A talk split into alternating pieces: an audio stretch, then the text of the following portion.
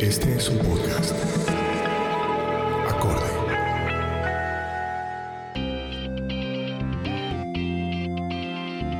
La bombillera es un espacio donde gente creativa cuenta lo que siempre quisiste saber sobre cómo llegaron hasta donde están. ¿Cuáles son sus procesos? ¿Qué técnicas usan? ¿Cómo pagan las cuentas? Creativos de distintas disciplinas responden.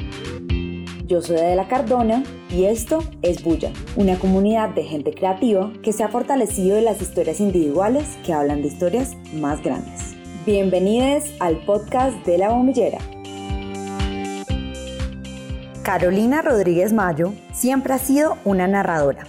Desde pequeña hacía poemas de los errores que veía en las noticias y hoy los hace sobre lo salvaje femenino y su ascendencia afro, entre otras. También escribe para el portal de feminismo afro, Afroféminas, de temas como el afrofuturismo en series como Pose. Y además es una narradora de la historia en las clases que da de historia del mundo y literatura en las que devela que realmente no existe tal cosa como la historia con H, sino un montón de historias contadas desde distintos lugares de enunciación. Acompáñenos a escuchar la suya.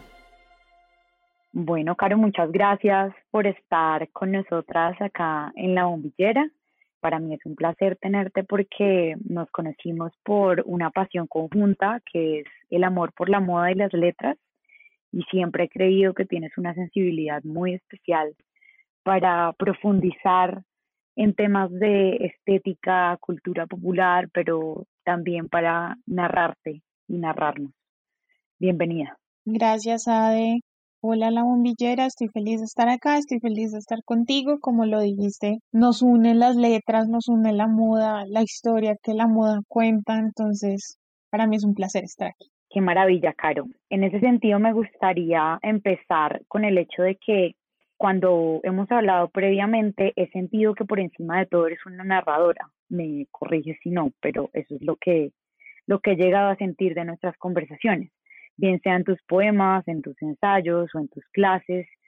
Siento que pones empeño siempre en contar una historia y en la importancia de contar las historias. Cuéntanos sobre esas películas que te repetías y ese libro cuya manera de contarse yo tu obsesión por eso. Esto de narrarse siempre me ha fascinado, ¿no?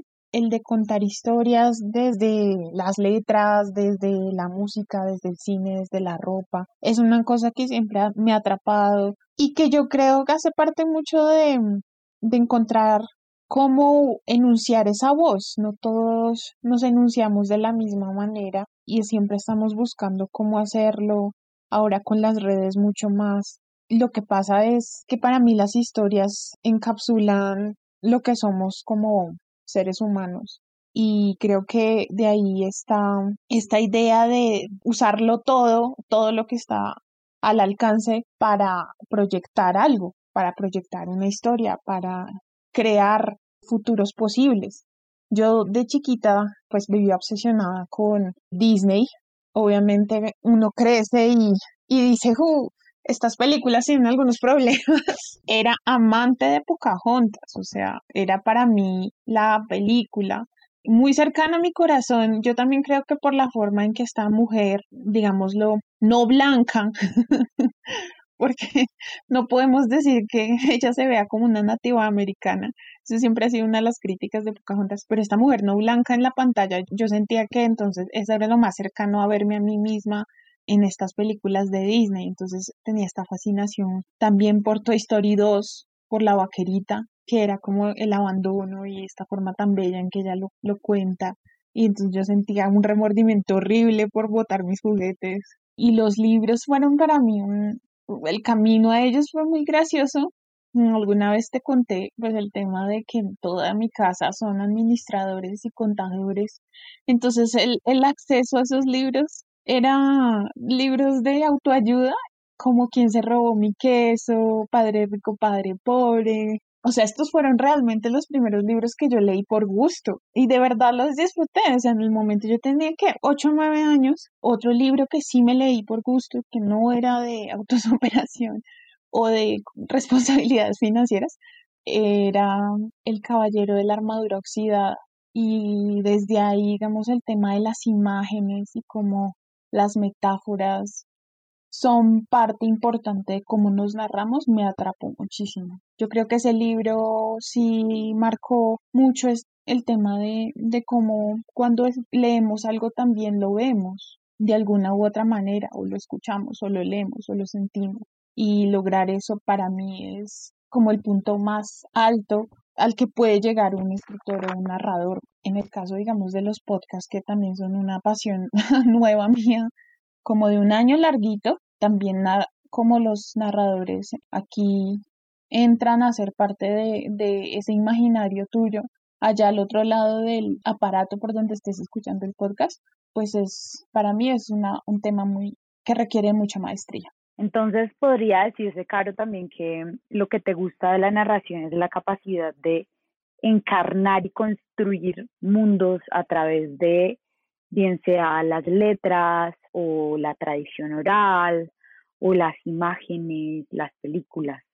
Y recuerdo que en algún momento me contaste que tu papá decía que él creía que eso también te venía de familia y fue un poco una predicción que terminó siendo real, ¿no? Sí, para mí sí es el tema de narrarse, tiene mucho que ver con eso de construir imágenes, que, que para mí es una obsesión personal, cómo esas cosas te pueden transportar. Y lo segundo sería el tema de la identidad, que a mí también me, me encanta en todo esto de tomar una postura o tomar unas formas para contar quién es uno o quiénes son las personas o cuáles son las posibilidades todo eso me parece muy fascinante. Mi papá, por ejemplo, construyó algo a partir de mm, teorías que tenía. Mi mamá es una persona que no se crió con su papá y él es chocuano.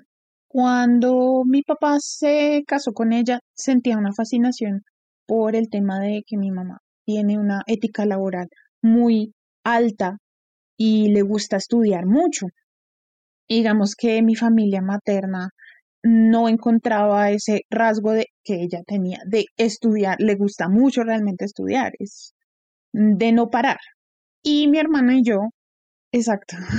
y mi hermana y yo también tenemos misma, esa misma fascinación por siempre estar, siempre aprendiendo. O sea, hasta en los tiempos libres tratamos de hacer cosas que nos enseñen algo más. Entonces eh, mi papá tenía esa teoría de que seguramente es por el lado de papá. Yo grande pensaba, yo grande entre comillas ya 18, 17, yo decía pues no creo porque yo soy ferviente, no sé cómo decirlo, alumna de que, de que uno es eh, un resultado de su crianza y no de, de su genética. Pero cuando tuvimos contacto con la familia de mi del abuelo, de mi abuelo, eh, Salustiano Mayo, por cierto, pues sí caímos en cuenta que estas personas tienen mucho en común con nosotras en cuanto a que son académicos bien fervorosos. Entonces fue muy interesante darse cuenta de que aún eh, sin que haya esa conexión directa de, lo que implica conocer a, a tu familia, de todas maneras haya tantos puntos en común. Entonces para nosotros fue muy, muy chévere eso para mí fue muy chévere darme cuenta que en efecto mi familia y aún sin que tengamos esa relación, tengamos tantas cosas en común. Y pasa lo mismo con ese ser de, de pertenecer a, a la negritud a la que yo me siento muy aferrada, pero al mismo tiempo pues es una cosa que llegó a mí tarde. Entonces creo que tiene las dos, las dos líneas. Totalmente, Caro. Y este es un tema, el, el tema de la identidad y el tema de tu ser que has denominado en algunas instancias afrobogotano. Es un tema del que hablas y has hablado en, en, en Afroféminas y que me gustaría tocar en un rato. Pero antes me gustaría volver a la Carolina que de pequeña escribía poemas que a su manera eran una forma de transmutar imágenes de mucho dolor en algo bellamente escrito. ¿Recuerdas alguna de esas noticias de las que escribías poesía? Sí, digamos que la poesía para mí o escribir poemas para mí siempre ha sido como un lenguaje, no sé cómo decirlo, como primitivo. Yo sé que suena, eso puede ser controversial porque eso no implica menos disciplina. Por favor, a todos mis compañeros literatos o a todos los que les gusta escribir o, o ya que son profesionales, yo creo que la poesía sí tiene esa cualidad, o sea, no, no tengo cómo describirlo más que a veces ella llega a ti y listo, tú tienes que simplemente dejarla fluir. Claro que cuando uno crece y sigue escribiendo, pues la cosa tiene que mejorar, tiene uno que buscar que ella crezca y así, pero para mí era una manera de como desahogarme cuando algo muy triste o muy avasallador pasaba. En un principio las cosas que escribía tenían mucho que ver con el noticiero. Yo veía a eso de los 13, 14 veía bastante noticias. Una de las cosas que publiqué, de hecho, en el periódico del colegio se llamaba Cianuro y fue inspirada en, un, en una noticia muy triste de un papá que le había dado cianuro a sus hijos y había tomado cianuro porque no tenía dinero y ya no tenía cómo sostenerlos. De hecho, esa historia es muy curiosa porque después me llamaron y colegio de monjas y me preguntaron si yo estaba bien. O sea, básicamente atribuyeron eh, toda mi necesidad de expresar este dolor que vi en las noticias a un dolor de pronto de, de, de, pedir, de pedir ayuda. sí, ellas no, el colegio en general tenía unas lecturas muy extrañas de las personas, éramos poquitas que leíamos mucho, que escribíamos mucho, y, y, ese fue el caso, ¿no? Como que, ay, una, una mamá escribió preocupada si yo estaba bien, que si eso sí era una buena idea publicar ese tipo de poemas y demás. Entonces, pues el colegio, mm, el periódico del colegio no fue fuente de muchas publicaciones, pero de todas maneras yo sí seguí usando ese modus operandi de ver noticias y escribir algo a veces eh, relacionado con esas cosas. Y el tema de la poesía para mí se ha quedado conmigo. Yo trabajo arduamente por ser una narradora proficiente de cuentos, de ensayos, pero con la poesía siento que sí es algo más natural, más orgánico. Recuerden que este podcast lo pueden escuchar en todas las plataformas como iTunes, Spotify, Spreaker y Google Podcast. En Instagram nos encuentran como Bulla Dice y a nuestra productora como Acorde Podcast. Ahorita que hablabas de la visión que tenían en ese colegio de monjas de, las mujeres que leían y escribían, no puedo evitar pensar en, en este estereotipo de la mujer peligrosa porque escribe y lee, ¿no? Sí, es triste porque, porque se aplica, o sea, había había cosas que mm, realmente pasaban que no eran tan divertidas, tampoco nada tan dramático ni traumático, pero sí que a uno le hace preguntarse como por qué estas preguntas están ahí cuando una persona busca aprender cosas fuera de lo que le enseñan en vez de simplemente motivar ese aprendizaje. Y no solo me pasaba a mí, sino a, mí, a, las compañeras que más leían, yo veía que también tenían a veces como unos encuentros no tan chéveres con las, entre comillas, autoridades del colegio. Y, y eso es lo que uno dice al final, bueno, la educación tiene el deber de, em, ¿cómo decirlo?, de, de ver esas alas y, darles más bien aires para que continúen y, y huelen a campos insospechados y no de simplemente decir, no, no, no, tú vuelas en este pedacito y si te sales de este pedacito, pues estás mal que creo que sí pasó un poco en mi colegio en ese sentido. Que ahora que lo dices, no sé si estoy hilando muy fino, pero para mí resulta en una semilla de lo que luego terminará siendo la Carolina profesora de la que quiero que hablemos en un rato. Sí, sí, sí, no, totalmente, totalmente. Yo creo que cojo de esa experiencia partes importantes para decir qué no quiero hacer Claro, y entonces me gustaría volver a lo que estábamos conversando ahorita, que tiene que ver con la identidad, contigo, con tu familia y con la representación.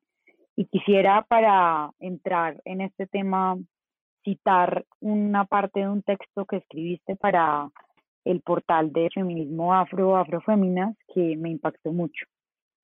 Una obsesión que tengo como escritora es mantener la ambigüedad sobre la apariencia de los personajes, porque añoro que quien vea, que quien sea que me lea, pueda verse ahí, ahí en el lugar del personaje principal. Cuéntame un poco sobre esto.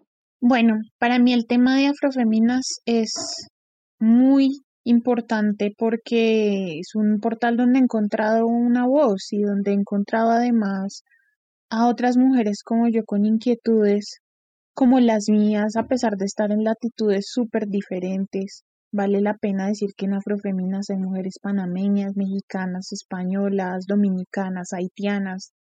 Es un portal muy rico en ese sentido de leer porque está uno entendiendo la experiencia afro desde muchos ángulos y al mismo tiempo ve uno experiencias muy similares. Entonces uno dice, caramba, estas cosas que suceden no tienen solo raíz en lo nacional, en lo local, sino hay raíces más profundas en, la sociedad en general. El tema de, la cita que, que acabas de leer es ese, ese tema de que nos narramos, pero ¿quién nos narra? Antes de que nosotros seamos los narradores de nuestras eh, distintas eh, realidades, ya sea en la ropa, ya sea en el sí, cuando decidimos qué cosas nos gustan en, en, el cine, qué cosas queremos escuchar de música, antes de llegar a esas eh, resoluciones, nos hacemos muchas preguntas y picamos de todo. Yo creo que eso nos pasa a todos nosotros, ¿no? Y el tema de no verme nunca en los libros terminó haciéndome mella, tanto que yo quiero que cuando las personas lean lo que yo escribo digan, yo podría hacer ese sin ningún problema, o sea, no, no enfocarme en darle caracterizaciones a lo físico, sino ir un poco más allá y también dejar que el lector complete, digamos, la pieza con su lectura, con su interpretación, con su deseo. Cosa que me parece una hazaña en términos literarios, porque creo que lo más fácil es describir desde el fenotipo y ha sido una cosa que ha sucedido durante toda la vida, ¿no? Y que tú al tener esa como esa pregunta por no verte representada, vuelvas esta manera de, de describir tus personajes, un poco tu territorio de acción para sanar esa no representación, me parece una cosa hermosa. Y también recuerdo que, que me hablabas cuando hablábamos de este tema de cómo a ti verdaderamente te gustaba tener esa libertad de imaginarte cómo era Hermione Granger. Exactamente, ese, fue el tema que, que tuvimos en, en la conversación pasada, pero decíamos cuando esta mujer que ahorita no vale la pena mencionar, pero que escribió Harry Potter, nunca, ella decía, no, nunca dije cuál era el color de piel de Hermione, o sea, que cuando se lleva la obra de Corset Child y la persona que queda de las audiciones es una mujer negra, pues la, la disputa era, no hay disputa, porque yo nunca dije, ella tiene este color de piel, yo hablé de su pelo, más que nada. Entonces yo decía ahí, esto es muy interesante, que la gente sea tan reaccionaria frente a asuntos como cambiarle el color de piel a los, a los personajes. Bueno, reaccionaria cuando el color de piel de ese personaje va a ser negro, ¿no? Porque lo mismo pasó con la sirenita, tuvo unas unas terribles, terribles críticas y yo decía, qué bonito sería que alguien me lea y no necesariamente sepa ni la identidad de género del personaje, ni tampoco eh, qué personas le gustan tampoco, ni cómo se ve, sino dejar que esos otros personajes o que esas otras situaciones se completen. Por supuesto, hay momentos donde yo sí quiero que haya una mujer en la, en la conversación o sí quiero que esa persona demuestre que es queer, pero en general trato y me reto a mí misma para que no se sepa y haya una ambigüedad y, sea el lector el que más bien decida qué voz darle a ese personaje. Y me gustaría intervenir en este momento con otra cita que me pareció muy chévere de, pues, de otros de tus ensayos de afroféminas, que es por crédulos o perezosos terminamos replicando, viralizando o aceptando una univocidad que no representa la riqueza de la vida, que es un poco lo que, lo que me hablas de lo que, de lo que pasó, de lo que pasa cuando se, se pone a esta sirenita negra, a esta hermana negra, de la importancia de, que no haya a single story, como decía Chimamanda. Exactamente, esa cita de la que acabas de hablar, yo la hice pensando en eso, en los peligros que hay de contarnos siempre la misma historia, de replicarla una y otra vez, de ahora con las redes sociales viralizarla. Entonces nos imaginamos de una manera que no somos. Y esa manera es eh, alejada de la diversidad en todos los sentidos posibles. Y después nos extrañamos de, de que hayan personas tan atadas a la idea de mantener las cosas como, como están pero realmente así fueron enseñados, así han crecido y eso es lo que ven, eso es lo que consumen. Una sola historia. Vi hoy en Twitter alguien que decía, eh, déjenos a las mujeres tener películas superficiales, porque cada vez que una protagonista hace una película tonta, sale la gente, brinca y, mejor dicho, qué crítica era la película tonta, insulsa eh, protagonizada por una mujer, pero hay miles y miles de películas así de hombres. Y yo pensaba, es cierto, eh, yo me acuerdo que tuve una discusión con alguien sobre Crepúsculo, que es eh, una película, pues lo sabemos, con unos efectos especiales muy malos y la historia tampoco es que sea pues la más rompecocos ni nada de eso, pero porque no le damos el mismo palo a Transformers que le damos a, crepúsculo y es por la demográfica a la que le apunta. Entonces esas cosas que son terriblemente misógenas y las cosas que también son terriblemente eh, antinegras o racistas en general, pues las seguimos replicando sin problemas, sin cuestionarlo, en vez de decir, hey, hay unas cosas aquí que no estamos contando y estas historias no solo son válidas, sino necesarias en estos días también leí un tuit que decía que todo lo estaban, pues todo le estaban poniendo el rayo marica, ¿no? Por decirlo de alguna forma. Y era como, sí, pues es que a nuestro alrededor siempre hay personas queer. La única diferencia ahora es que la gente está decidiendo incluirlo en las historias y a veces incluso, y afortunadamente, les están dando protagonismo.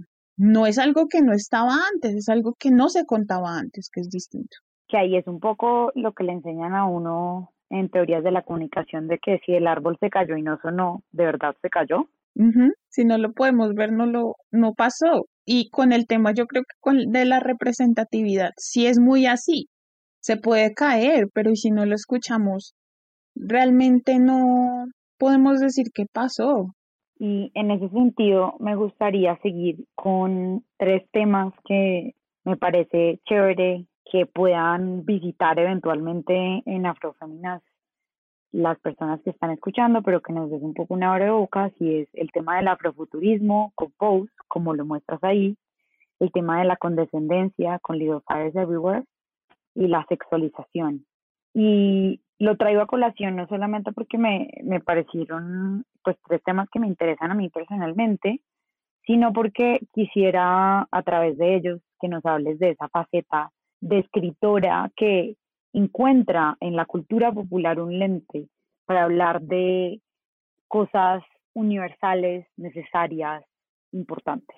Bueno, me encantan las películas, me encanta todo el tema de poder encontrar formas nuevas de contarse. Entonces, digamos que yo he optado en Afroféminas por usar esas herramientas para hablar de temas como la hipersexualización de la mujer negra o el tema de la condescendencia y por qué puede venir de un lugar muy racista y el caso del afrofuturismo que es el que más digamos cercano tengo el corazón usado a través de cosas pues que podamos consumir después para entender porque el afrofuturismo sí requiere de de un escucha o audiencia activa para entenderlo al 100%. Entonces el tema del afrofuturismo es un tema, temazo porque no solo obliga al que ve o lee o escucha este material a moverse en una línea temporal que no es la que no es la regular, sino que además de todo es una manera de emancipar algunos discursos de la negritud y de la afrodescendencia. El afrofuturismo busca no solamente darle a, al tema de la ciencia ficción personajes negros, sino que también a veces es revisionista de la historia. Entonces, en ese sentido, puede ser un pasado diferente, ¿no? Eh, la película más famosa de afrofuturismo, yo creo, y más vista es Black Panther. Por eso yo creo que la muerte de Chadwick fue tan dura para la gente negra y afro del mundo, porque de verdad él representó esa, ese discurso diferente que no siempre es eh, la empleada doméstica o el ex esclavo o el incluso esclavo, esclavo en el momento o el vándalo, sino que fue realmente un héroe, eh, además de un país que nunca fue colonizado. Eso es afrofuturismo, no solamente él tenía acceso a una tecnología, digamos que superior eh, dentro del mundo de, Marvel y, dentro de este, de, él tiene pues el acceso a, este metal, al metal más fuerte del mundo, sino que también viene de un país que nunca conoció la esclavitud. Entonces mucho del afrofuturismo se mete con eso, con pensar en, en pueblos emancipados. Y a veces ese afrofuturismo puede ser afrofuturismo especulativo. Yo te comentaba con el tema de Pose, la recomiendo eh, a todos los que nos escuchan, véansela por favor, está en Netflix, eh, vale mucho la pena. Y habla, pues, Pose habla de estas personas queer en Nueva York que iban a los ballrooms y muchas veces formaban familias porque sus propias familias los rechazaban y ellos crean bailes y crean desfiles alrededor de temas, ¿no? Y entonces yo en este, en este artículo exploraba cómo esos temas son una manera también de recontar no solamente la historia negra, sino la historia negra queer, que es el exiliado del exiliado. O sea, es el, mayor paria de todos, aún hoy en día y categorías como ir al colegio, que uno dice, esto no es ficcional, pero en el caso de ellos lo era. De verdad están yendo al colegio en los desfiles porque no iban al colegio, entonces era una manera de recrear cómo sería ese ir al colegio. Y, eso de realness, que era como tratar de ser lo más eh, similar a lo que sería la realidad de, de cada categoría, ¿no? Entonces, que ser supermodelos es a la vez empoderador, pero ver las cosas que hay detrás de todo esto también es muy doloroso, porque son personas que por mucho tiempo fueron negadas de, de todo por sus identidades. Y el afrofuturismo se mete con esos dolores, pero a la vez los rezarse. Entonces creo que esa manera de contarse es una forma de reparar cosas. Creo que el, el eh, como digamos las novelas históricas o las películas históricas, sí tienen su parte en esto de narrar lo que fuimos o algunas veces pues mostrar cosas que han originado muchos dolores y muchas injusticias, pero creo que se queda ahí. Cambio el afrofuturismo si busca dar ese otro paso que es, pero hay más y, hay, y podemos pensarnos más allá de. Me parece que es un concepto y un género esclarecedor y profundamente importante. Yo realmente sabía poco de afrofuturismo eh, hasta que Ángel, otro amigo literato, me, me contó de él y hasta que hablé contigo y y ahora creo que es algo que, quiero seguir explorando. La Bombillera es un podcast donde encuentras conversaciones con gente creativa sobre cómo llegaron hasta donde están. Queremos saber qué piensan ustedes de este episodio o si tienen alguna persona que les gustaría que entrevistemos. Recuerden que nos pueden dejar un comentario o una calificación en cualquiera de las plataformas donde nos escuchan.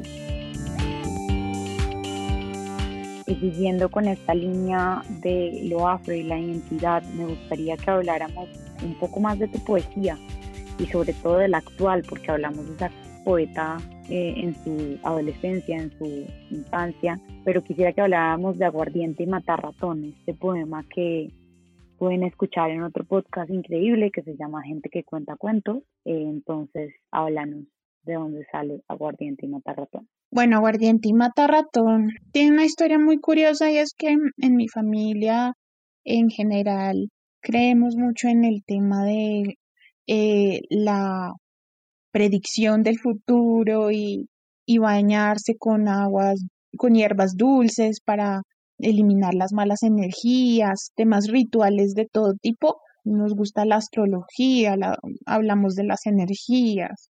Cuando algo, digamos, nos asusta o hay personas que de pronto están actuando no de forma muy adecuada, creemos también en congelar o sea, no, no le pasa nada a la persona, por favor, no crean que es como brujería ni nada de eso, sino simplemente ayuda a que la persona no le preste a uno tanta atención. Y entonces sí, hubo un momento, creo que a final de año, hace como unos dos añitos, o que, que mi abuelita y mi abuelito se fueron a, leer las cartas y demás. Yo también quería ir, fui y el que me leyó las cartas me dijo, no, tienes que hacerte un baño con aguardiente y matarratón porque hay una energía por allá toda negativa. Y yo listo, perfecto. Y eso terminó en después hacer un poema sobre esto de que, que tanto me llama de mi ancestralidad, que es el tema ritual y el tema de no solamente verlas o no solamente creer en las cosas que veo, y entonces aquí en este poema hay dos voces y es la voz del que obedece eh, y, el, y el, la voz que, que dice esto es lo que tienes que hacer para que el ritual funcione. Entonces sí es un, un poema que es muy cercano, digamos, a esa experiencia mía con lo que es mi familia y con lo que es también descubrirme y autorreconocerme como negra. Muy curioso es un datico curioso que el matarratón ahorita lo están usando en Tumaco eh, para ayudar a combatir el COVID. No lo estoy diciendo que se sea la cura, ni mucho menos, pero es interesante ver cómo toda esta creencia en las hierbas también está en, en que las personas la están usando eh, para protegerse y que resulte ser algo que sale en un poema sobre mi ancestralidad, pues me parece también muy divertido. Me gustaría también que habláramos de otros dos poemas tuyos, Sueño Salvaje y Carnimal, porque para mí pues fueron unos poemas que personalmente me tocaron un montón en términos de sentirse querido de verdad con todo lo salvaje y, la penumbra que puede haber en uno y también de los límites del lenguaje, ¿no? Entonces, cuéntanos de ese proceso de componer estos dos poemas. Bueno, Sueño Salvaje mm, se lo debo a mi compañero Nicolás, que mm, en un momento me vio bastante triste, muy apagada, como por situaciones que se repiten en la vida de una mujer. Yo creo que este sí tiene una voz femenina muy potente y es el hecho de que siempre le están a uno, lo están tratando a uno de domesticar de alguna manera por algún lado y siempre lo están a uno coartando de alguna manera en lo que sea, porque creo que en eso la experiencia de las mujeres es, o sea, tenemos eso en común, ¿no? Que de alguna u otra forma siempre se nos está pidiendo que minimicemos algo de nosotras mismas, ¿no?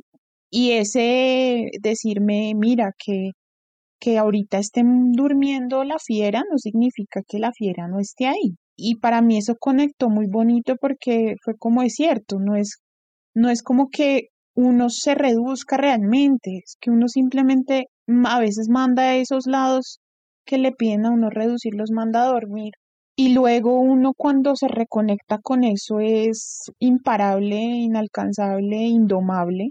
Y para mí Sueño Salvaje fue eso, fue como si siempre he sido pues una fiera, una bestia y no tiene nada de malo, sino al contrario, esto es una fuente total de poder para mí, para otras, porque lo he visto, para otras también. No reducirnos, no dejarnos domesticar jamás. Simplemente pues uno también, como miembro de la sociedad o de la selva, pues tiene que actuar de determinadas maneras en, determinadas situaciones. Eh, está bien cuando uno deja que ese lado de uno sueñe un poquito, descanse un poquito, pero siempre sabiendo y reconociendo que eso está ahí, por debajo.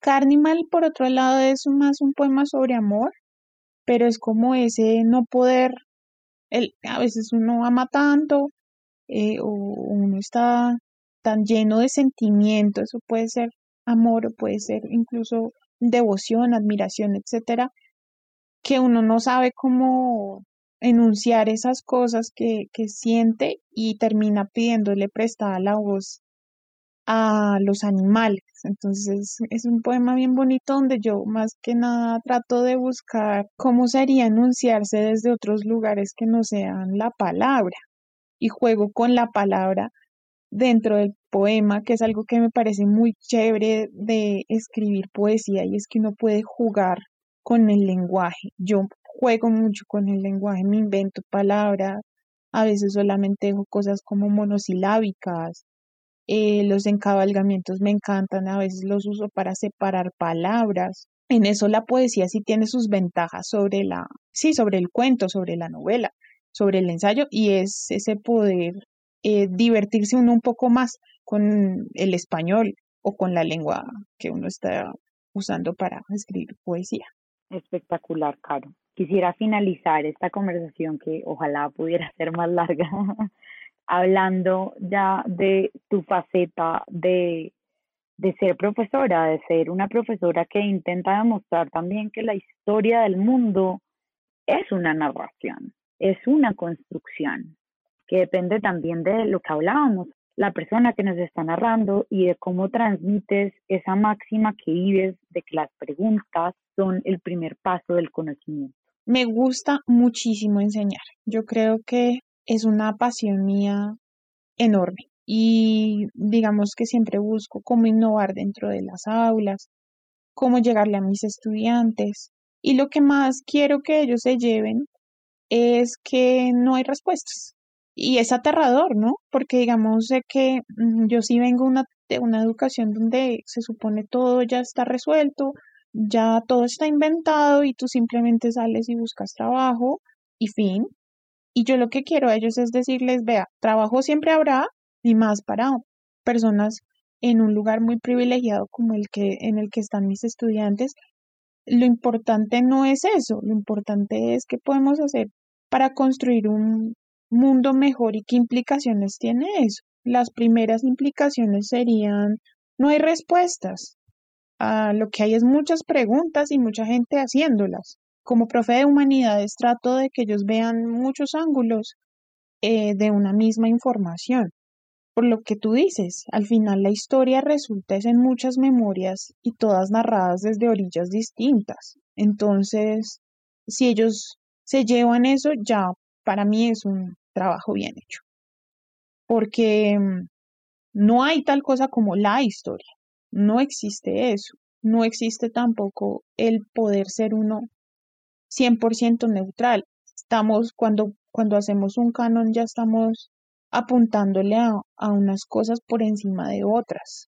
Y ellos también tienen que saber eso para que cuando se vayan del salón, si algo les queda sonando, vayan y, y, y, quieran conocerlo más sin necesidad de que el profesor esté detrás de ellos, ni mucho menos, sino y alimenta esa curiosidad, alimenta ese deseo de ver que yo también me puedo equivocar, que el libro que estamos leyendo también se puede equivocar o que solamente está contando una partecita ínfima de lo que fue tal o tal suceso. Y creo que eso sí es lo, digamos que eso sí es un aprendizaje valioso, más allá de, si saber que los griegos inventaron o no la democracia, más allá de, de saberse todas las capitales de Asia, Creo que esas son cosas que de verdad se quedan y te permiten a ti crecer en cualquiera de los campos que elijas para ti mismo o si no eliges la academia. No pasa nada, sino que te permiten a ti crecer como persona y aportar algo real, tangible a la comunidad en primer lugar y segundamente a la sociedad. Yo creo que es la aspiración de cualquier educador.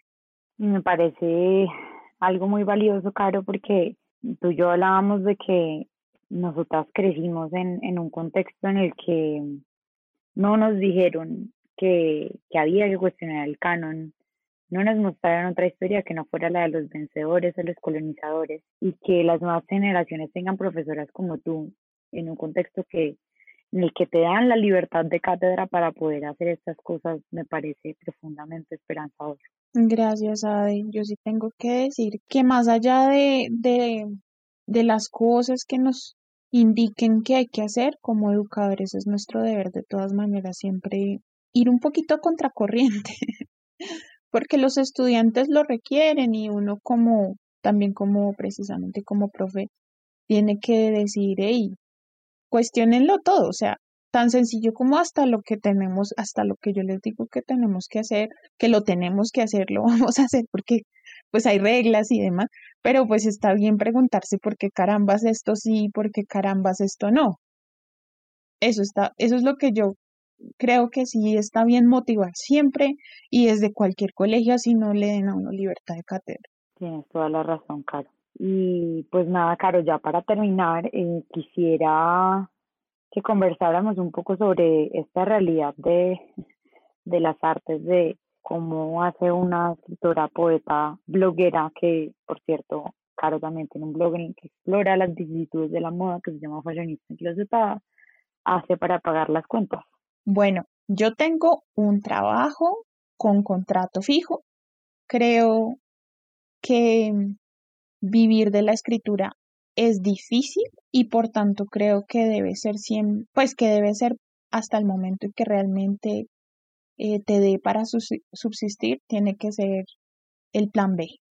Digamos que siempre igual considero que el trabajo que uno, al que uno le aplique teniendo obviamente muchos, muchos, como teniendo en cuenta todas las aristas que esto implica, ¿no? Porque no todo el mundo puede elegir trabajar en lo que le gusta, pero en general tiene que ser algo si tú tienes la capacidad de elegir algo que te alimenta a ti o alimenta también tu arte en el caso de las personas que escriban o que se dediquen a las humanidades de uno, o sea, opta por eso. Pero si, si en mi caso, por ahora no me sostiene y mi trabajo es un trabajo que me hace muy feliz y que ayuda, digamos, que a que haya un ciclo entre la escritora y la educadora permanente de crecimiento de retroalimentación, entonces por ese lado me considero muy afortunada.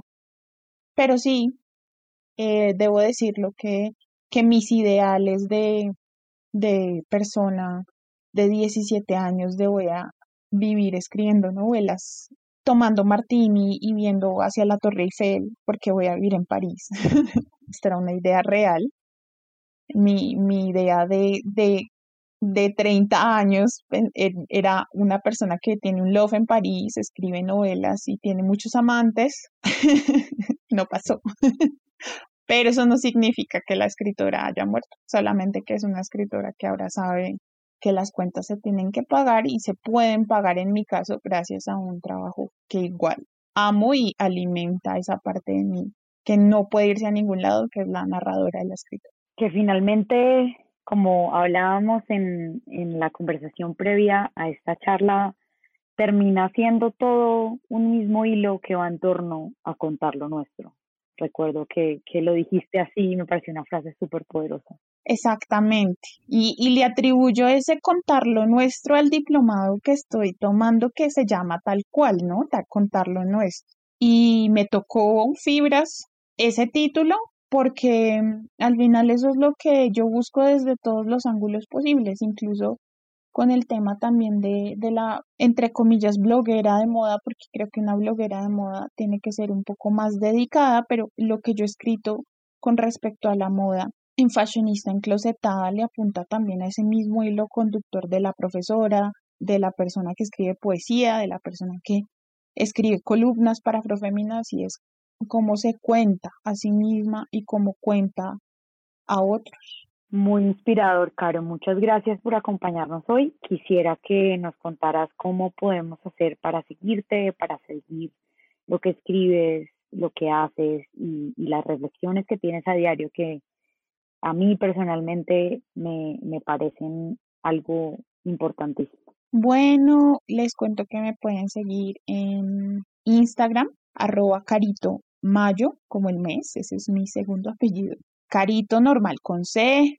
Y tengo mi página web donde pongo todas las cositas eh, que publico, que escribo, que es www.caritomayo.com. Gracias a todos si, si van y terminan allá en mis redes y me siguen. Es un lugar donde me hago preguntas, abro el diálogo, no pienso que esté diciendo cosas para apuntarle a, ningún dogma, eh, sino más bien es una forma de retroalimentar una conversación que tengo conmigo misma o con otros. Y bueno, los espero por allá, espero que les guste también lo que ven y también los escucho. Muchas gracias. Recuerden que siempre queremos saber, precisamente como dice Caro, qué piensan, establecer diálogo y pueden conversar sobre este y otros episodios con nosotras también en arroba la bombillera podcast en Instagram o en arroba Muchas gracias.